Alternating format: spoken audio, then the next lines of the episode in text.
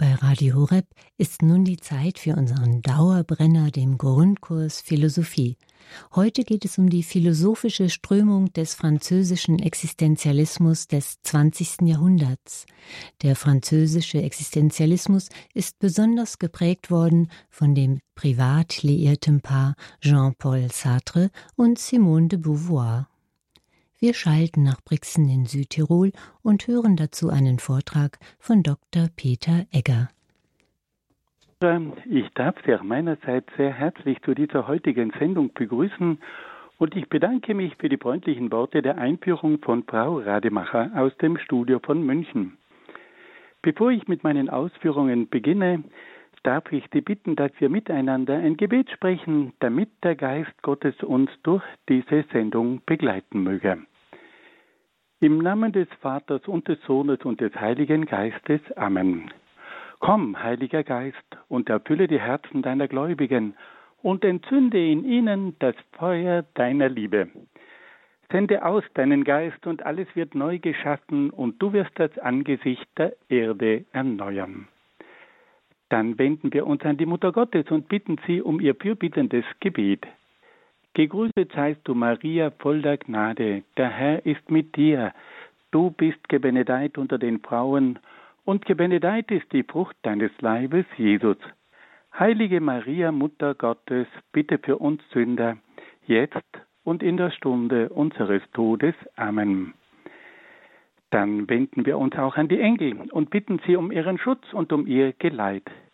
Engel Gottes, unsere Beschützer, denen des höchsten Vaterliebe uns anvertraut hat, erleuchtet, beschützt, regiert und leitet uns. Amen. Und schließlich wenden wir uns noch an einige Heilige und Selige, die sich in besonderer Weise mit philosophischen Fragen aus christlicher Sicht beschäftigt haben. Heiliger Augustinus, bitte für uns. Heiliger Thomas von Aquin, bitte für uns. Seliger Heilige Edith Stein, bitte für uns seliger Kardinal Newman, bitte für uns. Und heiliger Papst Johannes Paul II, bitte für uns. Im Namen des Vaters und des Sohnes und des Heiligen Geistes. Amen. Liebe Hörerinnen und Hörer, in den letzten Sendungen haben wir über die philosophische Strömung des Existenzialismus gesprochen. Wir beschäftigen uns mit den zwei bedeutenden Vertretern des deutschen Existenzialismus, nämlich mit Karl Jaspers und Martin Heidegger. Heute wollen wir uns dem französischen Existenzialismus zuwenden und uns zunächst mit dem bekannten Philosophen und Literaten Jean-Paul Sartre befassen. Ich darf Ihnen zunächst einiges aus dem Leben von Jean-Paul Sartre berichten. Jean-Paul Sartre wurde 1905 in Paris geboren. Nach dem Abitur am Lyceum Louis Le Grand in Paris studierte er an der berühmten Hochschule École Normale Supérieure und promovierte in Philosophie. In die Zeit seines Studiums fällt auch die Bekanntschaft mit der feministischen Schriftstellerin Simone de Beauvoir, mit der ihn eine freie Liebe verband, die beiden Partnern die Möglichkeit bot, auch mit anderen Partnern Liebesbeziehungen aufzunehmen. Nach Abschluss des Studiums unterrichtete Sartre als Gymnasiallehrer in Le Havre. Es folgten zwei Jahre am Französischen Institut in Berlin, an dem sich Sartre mit der Philosophie von Husserl und Heidegger auseinandersetzte. Nach seiner Rückkehr aus Deutschland unterrichtete Sartre an mehreren höheren Schulen. Im Jahr 1940 wurde Sartre zum Kriegsdienst eingezogen und geriet in deutsche Gefangenschaft. Es gelang ihm jedoch, aus der Gefangenschaft zu fliehen. Nach seiner Rückkehr in die Heimat engagierte sich Sartre in der französischen Widerstandsbewegung gegen die deutsche Besatzungsmacht. In diese Zeit fiel auch die Verfassung seiner ersten philosophischen Werke und Theaterstücke. Er vertrat einen radikalen Existenzialismus, der dann in der Zeit nach dem Zweiten Weltkrieg bei den Franzosen große Zustimmung fand. Nach dem Krieg engagierte sich Sartre auch in politischer Hinsicht und fand seine politische Heimat in der kommunistischen Partei.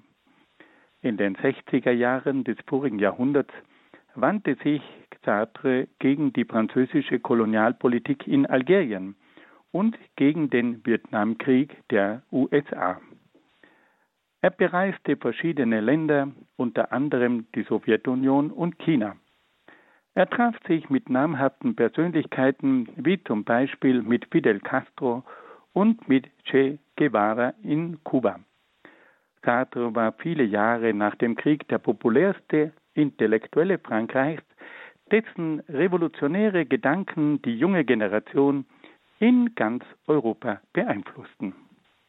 Jean-Paul Sartre starb 1980 in Paris. Nun wollen wir einige Grundgedanken von Jean-Paul Sartre kennenlernen. Sartre entwickelte einen Existenzialismus, der weit radikaler war als der seiner deutschen Vorgänger Jaspers und Heidegger. Sartre gehörte zu den Vertretern des atheistischen Existenzialismus, die jede Metaphysik und damit auch die Existenz Gottes leuchteten. Für ihn gab es nur die empirische materielle Welt.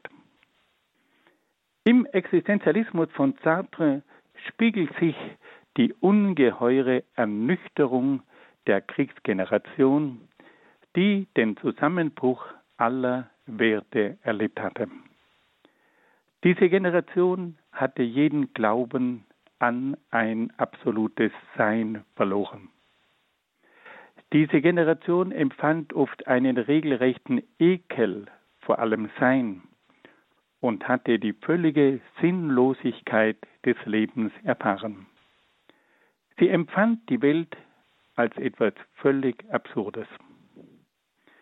Diese Generation von Jean-Paul Sartre lehnte auch die Moral der bürgerlichen Gesellschaft ab.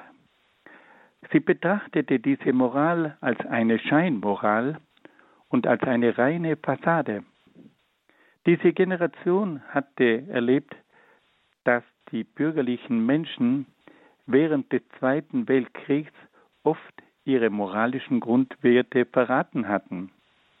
Sie waren oft zu feige gewesen, zu ihren moralischen Wertvorstellungen zu stehen und hatten oft mit dem Feind zusammengearbeitet. Diese Generation hatte auch die Diktatur des Faschismus erlebt, die dem Menschen jede Freiheit und Würde genommen hatte. Sie hatte im Krieg den Menschen als ein Wesen erlebt, das jede Menschlichkeit verloren hatte. Sie hatte aber auch erfahren, wie der Mensch im Krieg ohne jede persönliche Verantwortung handelte. Diese Generation hatte das Sein als ein bodenloses Sein, als ein Nichts erlebt. Jean-Paul Sartre verkündete als namhafter Sprecher dieser Generation, dass es kein absolutes Sein gibt.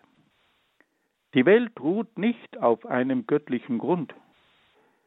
Die Welt schwebt vielmehr über einem bodenlosen Abgrund. Sie steht eigentlich im Nichts. Für Sartre gibt es nur das Sein der materiellen Dinge, die den Menschen umgeben. Diese materiellen Dinge fesseln den Menschen und nehmen ihm die Möglichkeit, sich selbst zu entfalten. Sartre macht nun darauf aufmerksam, dass der Mensch eigentlich ein existierendes Wesen ist, das frei über sich verfügen kann. Der Mensch ist nicht an ein bestimmtes Wesen oder an eine bestimmte Natur gebunden. Er ist nicht das Geschöpf eines Gottes und daher auch nicht an eine göttliche Ordnung und an göttliche Gebote gebunden. Die Freiheit des Menschen gegenüber sich selbst reicht so weit, dass der Mensch sein eigenes Wesen festlegen kann. Sartre erklärt, dass der Mensch das Produkt des Menschen sei. Der Mensch ist ursprünglich ein Nichts, dass er selbst sein eigenes Wesen hervorbringen muss. Der Mensch hat also nicht ein bestimmtes Wesen, das von Gott oder von der Natur festgelegt ist. Der Mensch kann vielmehr selbst sein Wesen bestimmen. Auf diese Weise wird der Mensch zum freien Subjekt, das sich selbst hervorbringt und selbst verwirklicht. Sartre stellt damit die Freiheit des einzelnen Menschen in den Mittelpunkt der menschlichen Existenz. Sartre betont, dass der Mensch an keine religiösen und philosophischen Lehren und Werte gebunden ist. Der Mensch ist vielmehr selbst der Maßstab seiner eigenen Freiheit. Der Mensch tritt an die Stelle Gottes und tritt damit heraus aus der Abhängigkeit von Gott, die ihn bisher daran gehindert hat, sein eigenes Wesen nach eigenen Vorstellungen zu verwirklichen. Sartre betont aber auch, dass der Mensch dazu verpflichtet ist, seine Freiheit zur Verwirklichung seines selbstbestimmten Wesens einzusetzen. Der Mensch muss täglich seine Freiheit dazu verwenden, Entscheidungen zu treffen und darf sich dabei von keinen Mühen und Hindernissen beirren lassen. Die Freiheit kann für den Menschen oft zu einer großen Last werden. Sartre sagt sogar, dass der Mensch zur Freiheit verdammt sei. Sartre spricht schließlich von der Verantwortung der Freiheit. Da der Mensch die Möglichkeit hat, sein Leben völlig nach seinen eigenen Vorstellungen zu gestalten, trägt er auch die volle Verantwortung für sein Leben. Er kann niemandem die Schuld für sein eigenes Handeln zuweisen.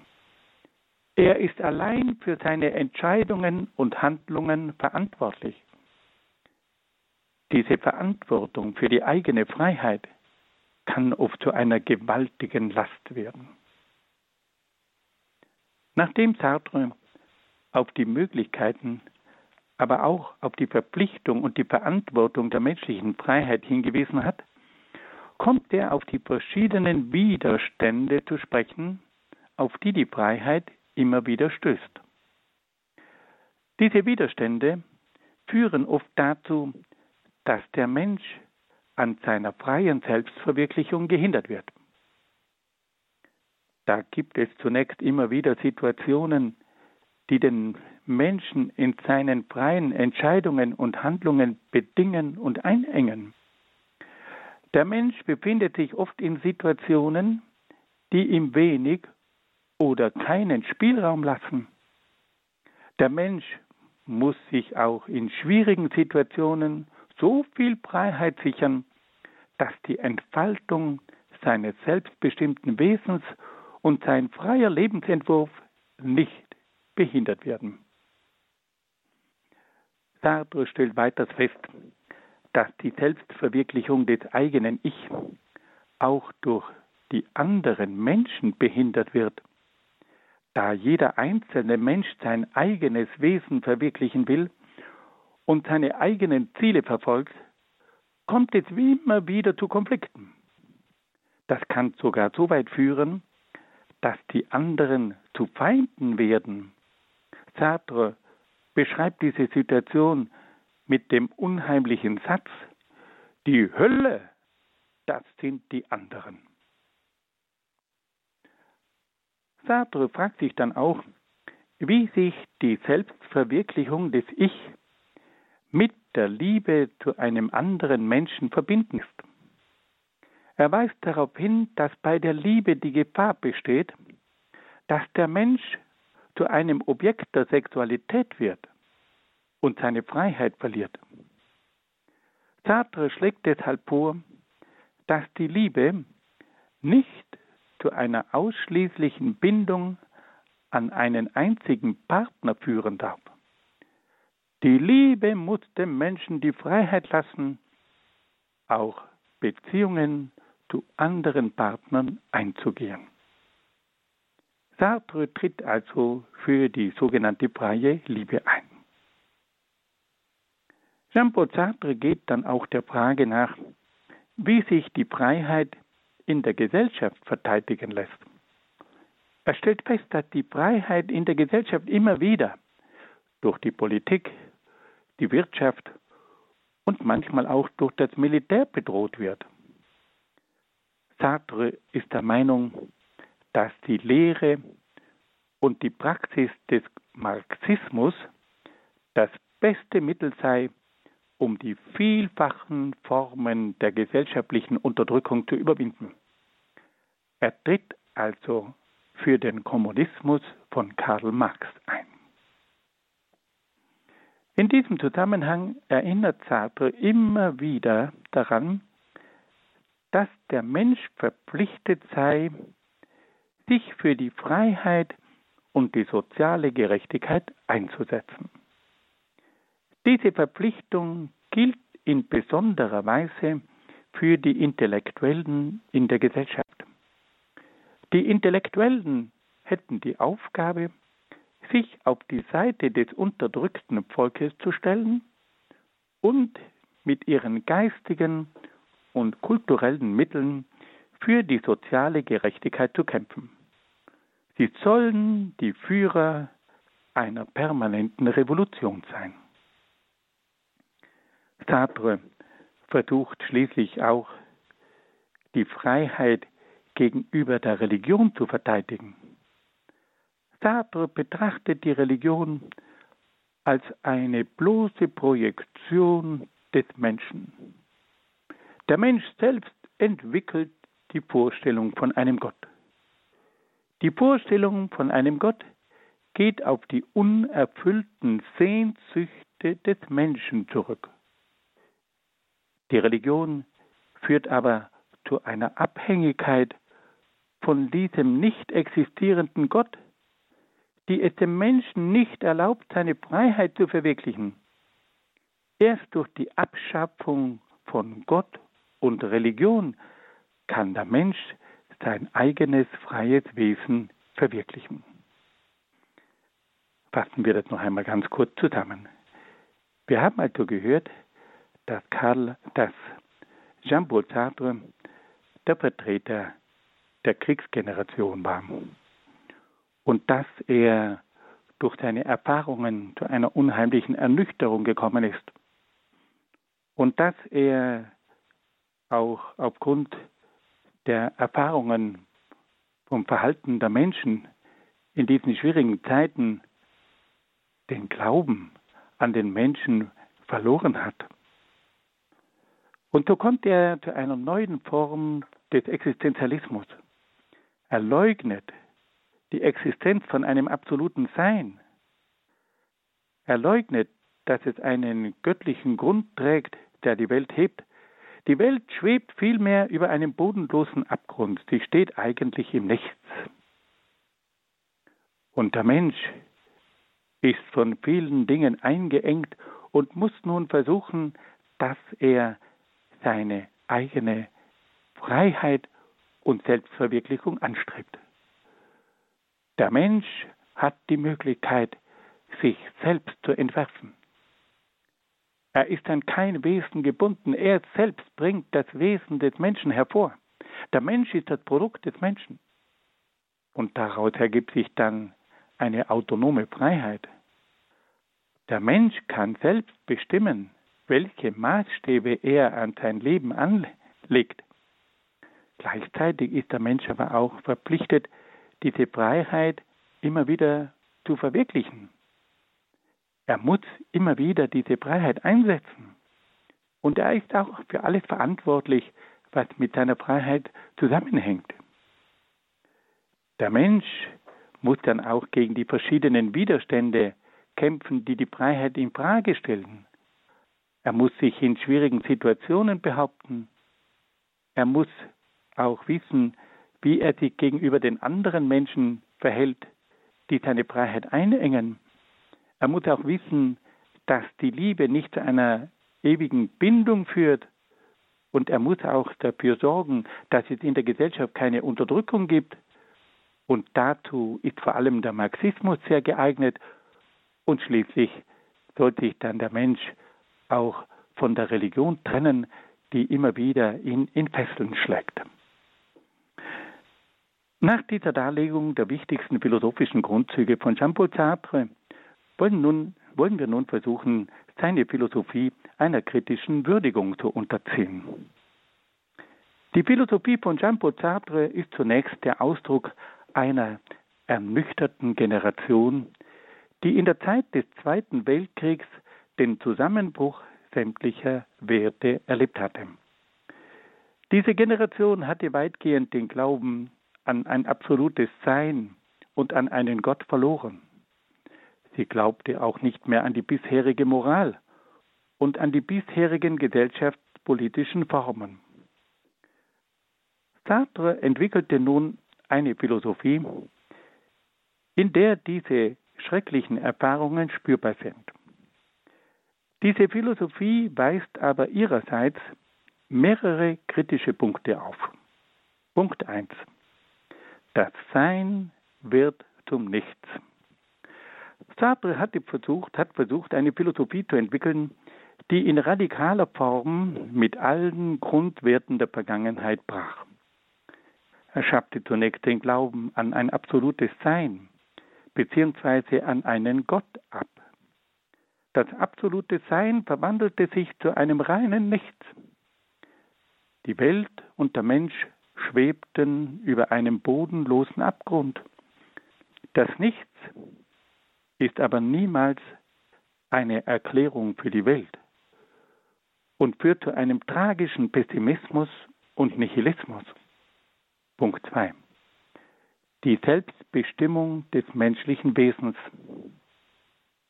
Sartre spricht von einer Selbstbestimmung des menschlichen Wesens und behauptet, dass der Mensch sein Wesen selbst festlegen könne. Nicht sein Leben, sondern sein Wesen.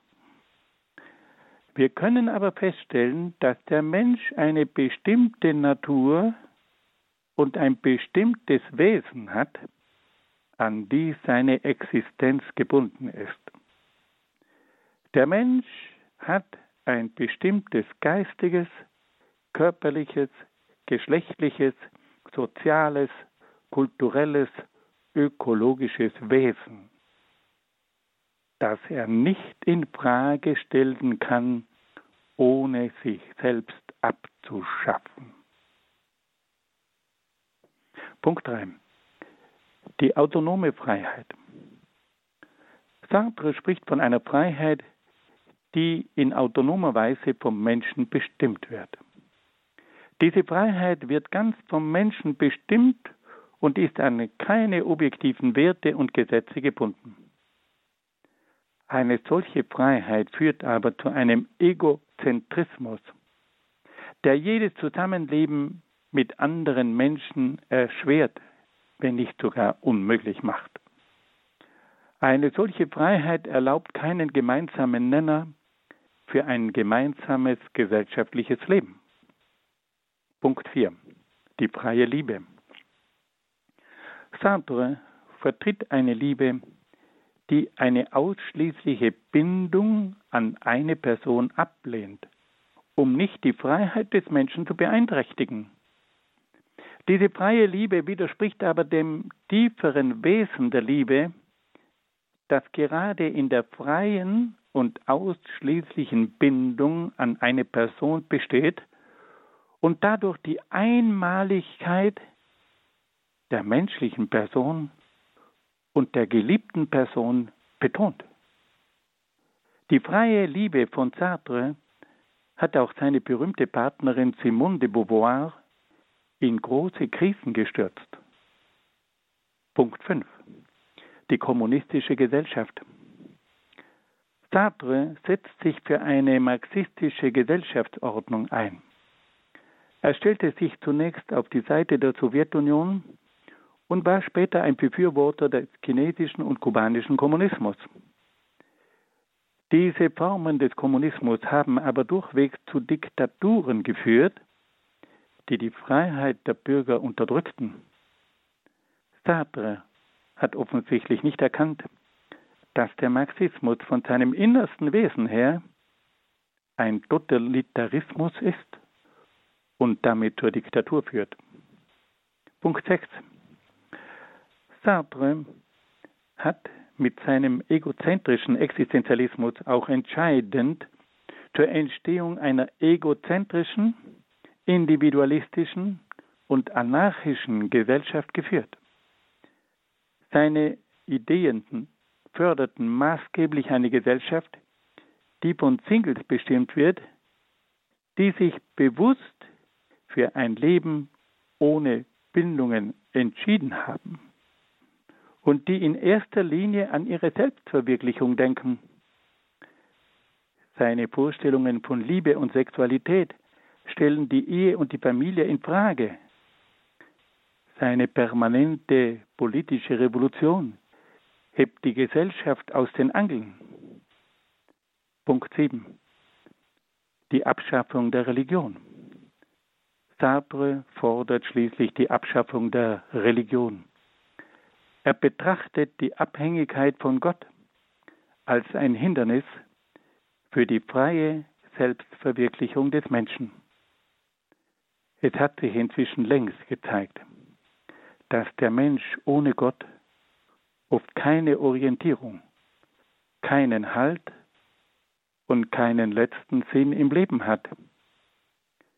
Der Mensch kann letztlich nicht in sich selbst das höchste Ziel und den letzten Sinn finden. Ein solcher Mensch, Mensch stürzt in das eigene bodenlose Nichts. Fassen wir das noch einmal zusammen. Die kritischen Punkte bei Sartre sind erstens, das Sein wird zum Nichts. Zweitens, die Selbstbestimmung des menschlichen Wesens. Drittens, die autonome Freiheit. Viertens, die freie Liebe ohne Bindung. Fünftens, die kommunistische Gesellschaft. Sechstens, die egozentrische und anarchische Gesellschaft. Siebtens, die Abschaffung der Religion. Nun hören wir ein wenig Musik.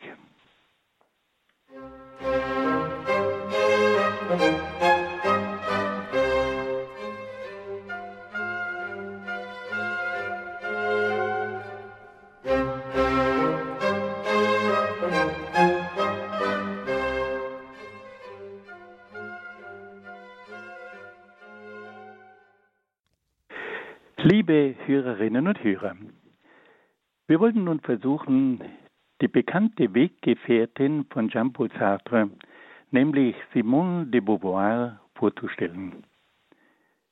Diese Schriftstellerin und Philosophin gilt als die bedeutendste Vertreterin des modernen Feminismus. Ich darf Ihnen zunächst einmal einiges aus dem Leben von Simone de Beauvoir erzählen. Simone de Beauvoir wurde 1908 in Paris geboren.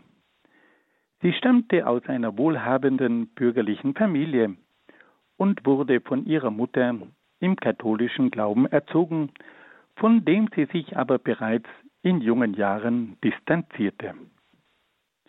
Nach dem Abitur an einer katholischen Schule studierte sie zunächst Sprach- und Literaturwissenschaften in Neuilly. Anschließend studierte sie Philosophie an der Universität der Sorbonne in Paris. Im Alter von 21 Jahren begann ihre Liebesbeziehung mit Jean-Paul Sartre. Nach dem Studium unterrichtete Simone de Beauvoir als Philosophielehrerin in Marseille, in Rouen und in Paris. Ab 1943 erschienen ihre ersten literarischen Werke. 1947 reiste Simone de Beauvoir zum ersten Mal in die Vereinigten Staaten, wo es zur Bekanntschaft mit Nelson Algren kam, der dann eine längere Beziehung folgte. 1949 veröffentlichte Simone de Beauvoir ihr bekanntestes Werk Der zweite Geschlecht. In den folgenden Jahren unternahm de Beauvoir zusammen mit Sartre Reisen nach Afrika, in die Sowjetunion, nach China, Brasilien und Kuba. Sie engagierte sich mit Sartre gegen den Algerienkrieg Frankreichs und setzte sich als überzeugte Marxistin für die Volksrepublik China von Mao Zedong ein. Simone de Beauvoir wurde zur bekanntesten Vertreterin der feministischen Bewegung und kämpfte für das Recht auf Abtreibung. Simone de Beauvoir starb im Jahr 1986 in Paris. Nun wollen wir einige Grundzüge ihrer Lehre kennenlernen. Im Mittelpunkt der Weltanschauung von Simone de Beauvoir stand die persönliche Unabhängigkeit und Selbstverwirklichung. Sie trachtete danach, ein autonomes Leben zu führen und sich weder von Menschen, moralischen Geboten, gesellschaftlichen Regeln und religiösen Geboten einschränken zu lassen. Die völlige Unabhängigkeit war die Voraussetzung für die Selbstverwirklichung der eigenen Person. Simone de Beauvoir rebellierte zunächst gegen das Bürgertum. Sie empfand den Lebensstil des Bürgertums als geistlos und einengend. Sie wandte sich gegen den monotonen Alltag der bürgerlichen Frau im Haushalt und in der Kindererziehung. Sie betrachtete die bürgerliche Moral als Zwang und Heuchelei. Sie kritisierte auch die Arroganz der bürgerlichen Klasse. Simone de Beauvoir rebellierte auch gegen Gott. Sie betrachtete Gott als ein Hindernis für ihre autonome Lebensgestaltung. Nur der Abschied von Gott und seinen Geboten konnte ihr ein wahrhaft freies Leben ermöglichen. Der Abschied von Gott bedeutete für Simone de Beauvoir die Befreiung von den Fesseln der Religion. Simone de Beauvoir strebte schließlich nach einer radikalen Emanzipation der Frau. Sie wandte sich gegen das natürliche Wesen und gegen die gesellschaftliche Rolle der Frau. Die Frau sollte nicht ein Zweitwesen sein, das dem Mann als Erstwesen untergeordnet war. Die Frau sollte auch nicht den Kindern zu dienen haben. De Beauvoir warnte vor der Schwangerschaftsfalle und trat für die Abtreibung ein. Simone de Beauvoir gelangte schließlich zu einer feministischen Sicht der Frau. Die Frau sollte an ihre Selbstverwirklichung denken. Sie sollte unabhängig sein und keine Verpflichtungen eingehen. Sie sollte sich an keinen Mann binden und keine Ehe schließen. Sie sollte keine Kinder bekommen und bei einer Schwangerschaft abtreiben. Für die feministische Frau sollte es keine sexuellen Tabus geben, um auf diese Weise eine völlig freie und ungebundene Liebe zu ermöglichen. Simone de Beauvoir versuchte auch in ihrem eigenen Leben diese neue Form der Liebe zu verwirklichen. Sie vereinbarte mit Jean-Paul Sartre eine Form der Liebe, die den beiden die völlige Freiheit und Unabhängigkeit sicherte. De Beauvoir und Sartre sprachen sich ein Leben lang mit Sie an, weil das vertrauliche Du sie zu sehr gebunden hätte. Beide hatten neben ihrer Liebesbeziehung mehrere Liebschaften. Simone de Beauvoir hatte auch zwei Schwangerschaften, die sie durch eine Abtreibung beendete. Simone de Beauvoir kämpfte dann auch zusammen mit Jean-Paul Sartre für eine kommunistische Gesellschaftsordnung. Sie war wie Sartre eine überzeugte Anhängerin der marxistischen Gesellschaftslehre. Die beiden trafen sich mit bedeutenden Vertretern des Marxismus, wie zum Beispiel mit Fidel Castro und Che Guevara. Sie warben auch für den chinesischen Kommunismus von Mao Zedong. Simone de Beauvoir setzte sich auch für die feministische Frauenbewegung ein und nahm an der 68er Revolte teil. De Beauvoir unterschrieb schließlich eine öffentliche Erklärung für ein neues Abtreibungsgesetz in Frankreich, das der Frau die freie und alleinige Entscheidung im Hinblick auf eine Abtreibung ermöglichen sollte. Doch im Laufe der Jahre erfuhr dann Simone de Beauvoir, dass die reine Selbstverwirklichung und die freie Liebe doch nicht das wahre und ganze Glück bedeuteten. De Beauvoir litt zunehmend unter den ständigen Liebesaffären von Jean-Paul Sartre. Mehrmals kam es zu einer Dreierbeziehung, bei der Simone de Beauvoir ihren geliebten Jean-Paul mit einer anderen Frau teilen musste.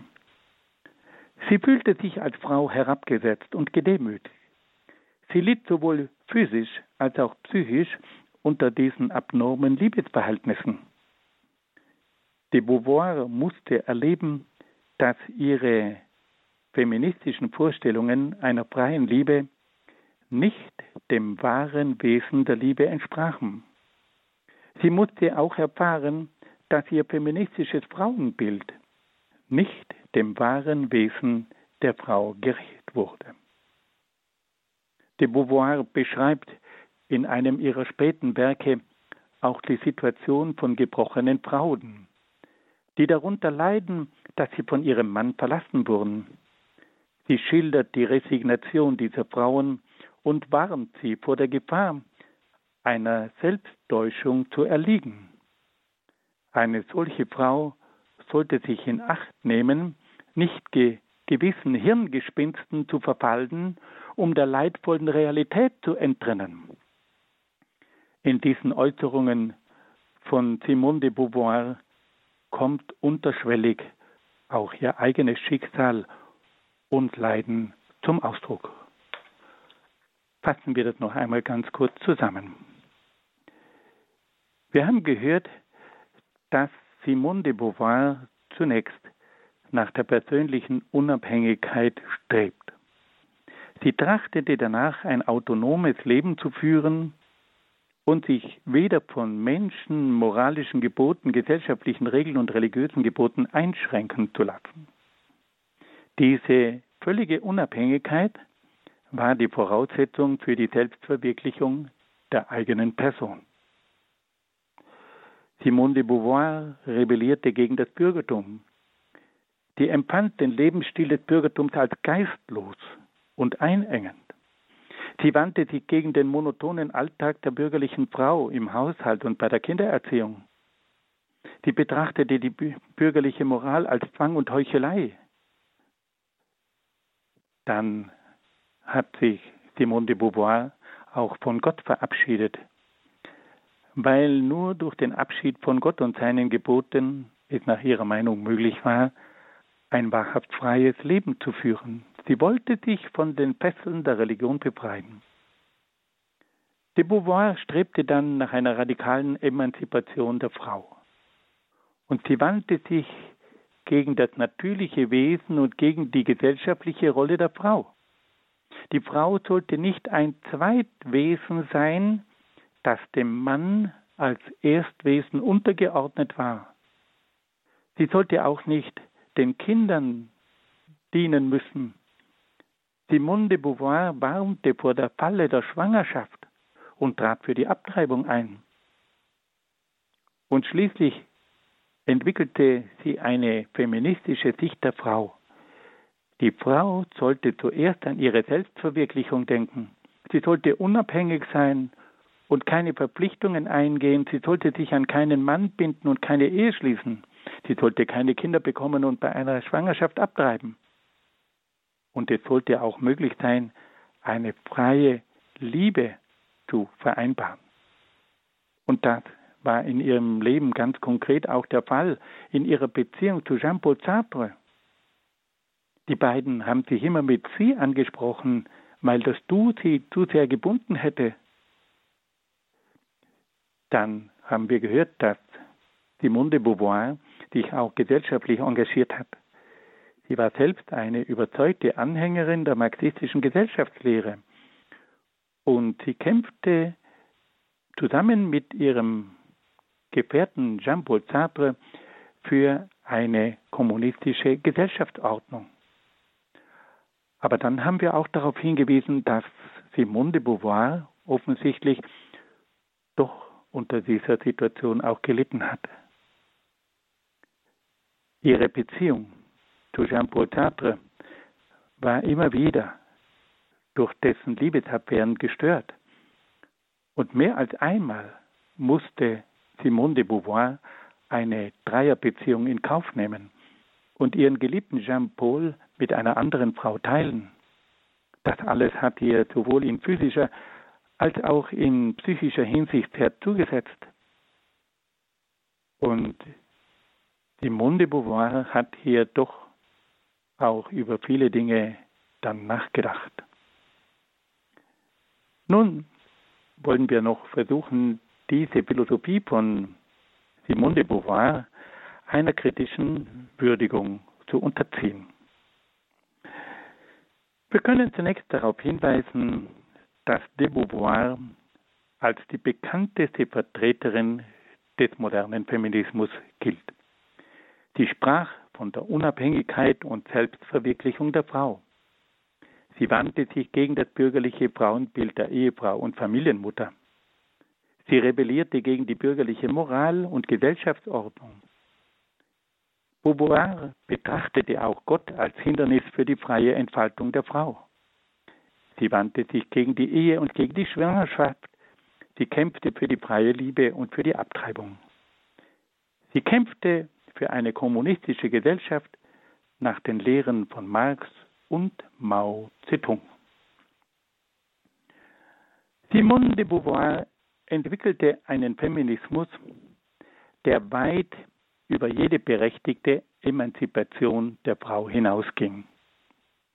Die frühere Emanzipationsbewegung, und ich denke hier auch ganz konkret an Edith Stein, hatte für die Gleichberechtigung der Frau gekämpft, dabei aber nicht das Wesen und die Aufgaben der Frau in Frage gestellt.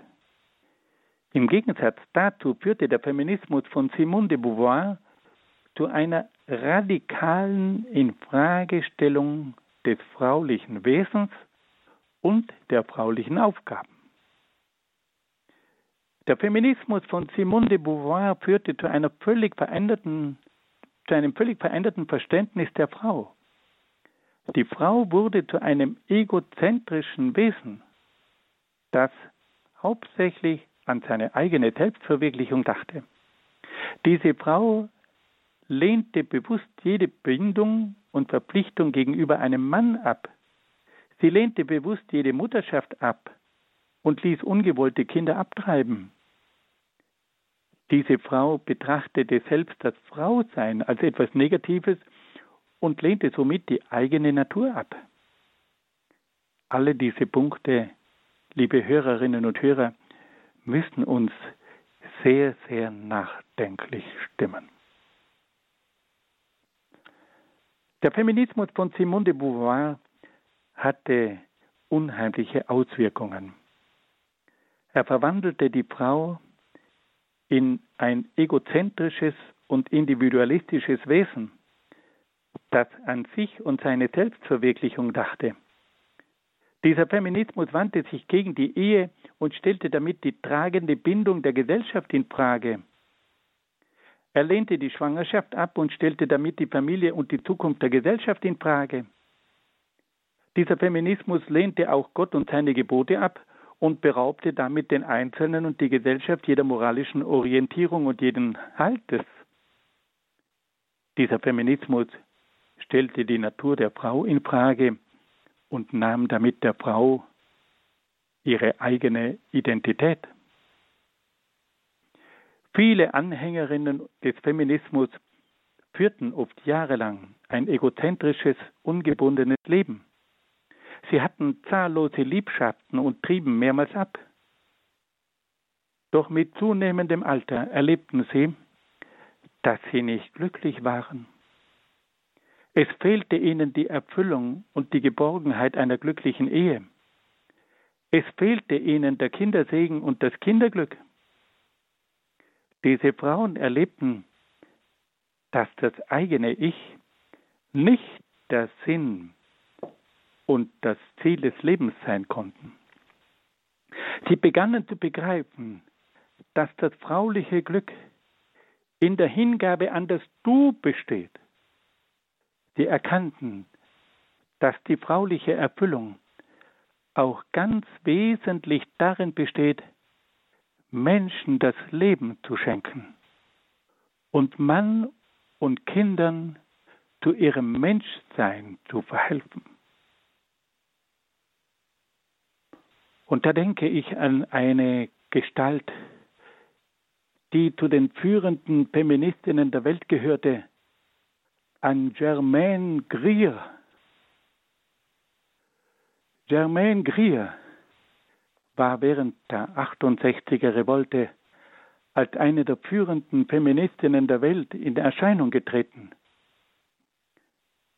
Doch viele Jahre später, als Germaine Greer 45 Jahre alt geworden war, schrieb sie ein erschütterndes Buch mit dem Titel Kehr zurück.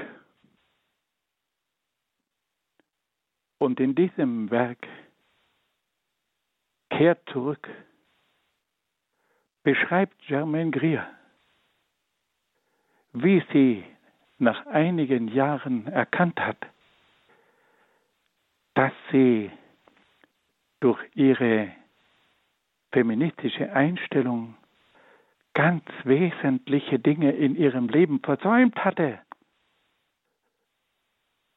Und dass man sie durch diese Bewegung betrogen hatte in ihrem Frausein. Und dass sie nun kaum mehr die Möglichkeit hatte, gewisse Aufgaben zu übernehmen, die zu ihrem fraulichen Glück gehört hätten.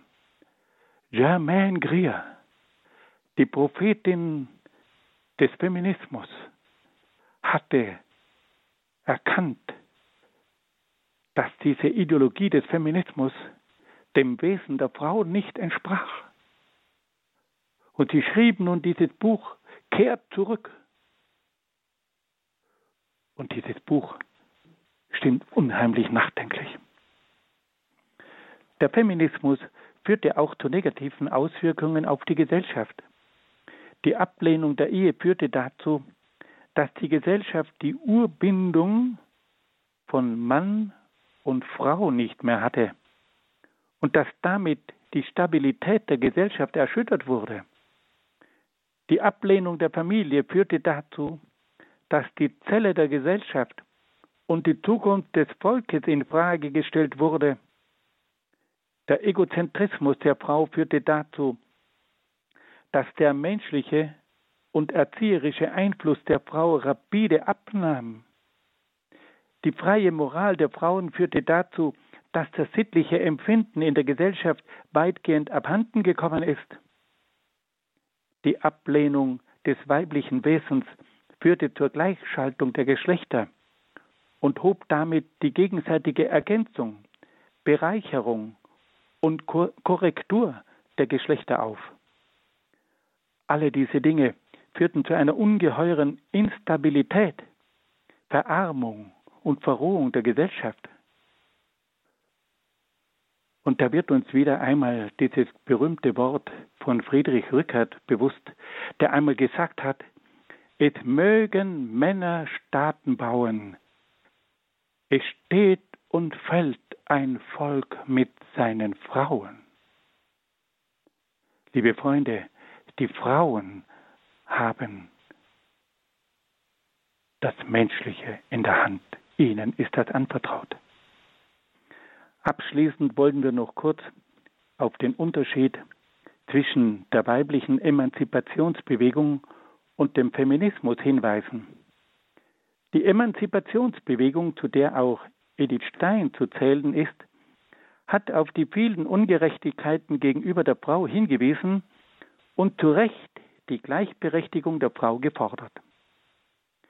Die Frau sollte die gleichen Möglichkeiten der Selbstentfaltung haben wie der Mann.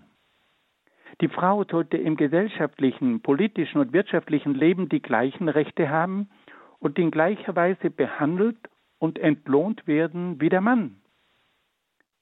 Die Emanzipationsbewegung stellte aber nicht das Wesen sowie die Aufgaben und Pflichten der Frau in Frage. Die Emanzipationsbewegung wandte sich nicht gegen die Ehe und Familie. Sie wusste um die Unverzichtbarkeit der Frau bei der Erziehung der Kinder.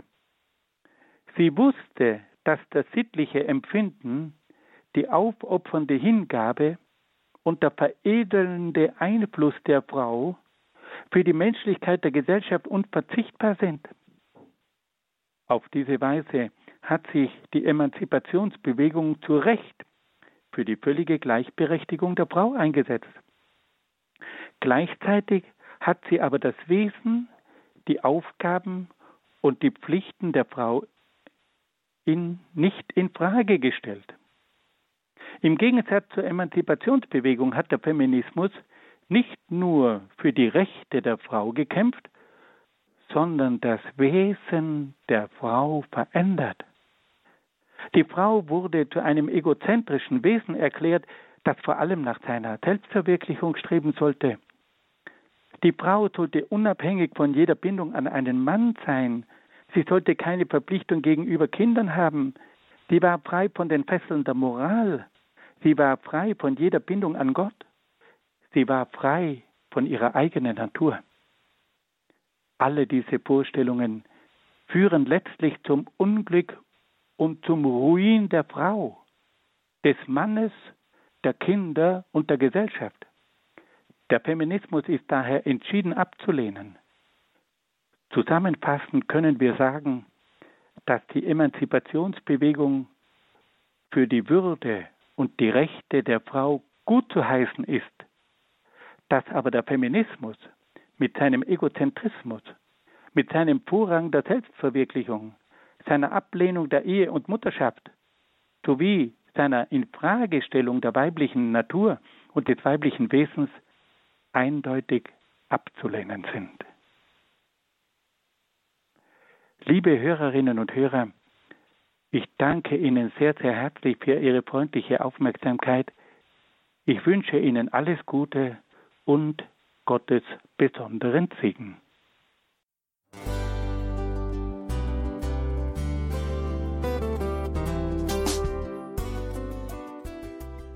Liebe Zuhörerinnen und Zuhörer, vielen Dank, dass Sie unser CD- und Podcast-Angebot in Anspruch nehmen. Wir freuen uns, dass unsere Sendungen auf diese Weise verbreitet werden. Dieser Dienst ist für Sie kostenlos. Für uns ist er allerdings mit einem nicht unerheblichen finanziellen Aufwand verbunden. Deshalb sind wir für jede Spende dankbar. Alle Bankverbindungen unserer Spendenkontos können Sie über unsere Homepage horeb.org unter dem Menüpunkt Spenden einsehen. Dort besteht auch die Möglichkeit, online zu spenden. Natürlich nach den neuesten Sicherheitsstandards. Sie können diese Informationen auch bei unserem Hörerservice unter der Telefonnummer 08328 921 110 erfragen. Ich wiederhole die Rufnummer 08328 921 110. Vergelt's Gott für Ihre Unterstützung. Ihr Pfarrer Kocher.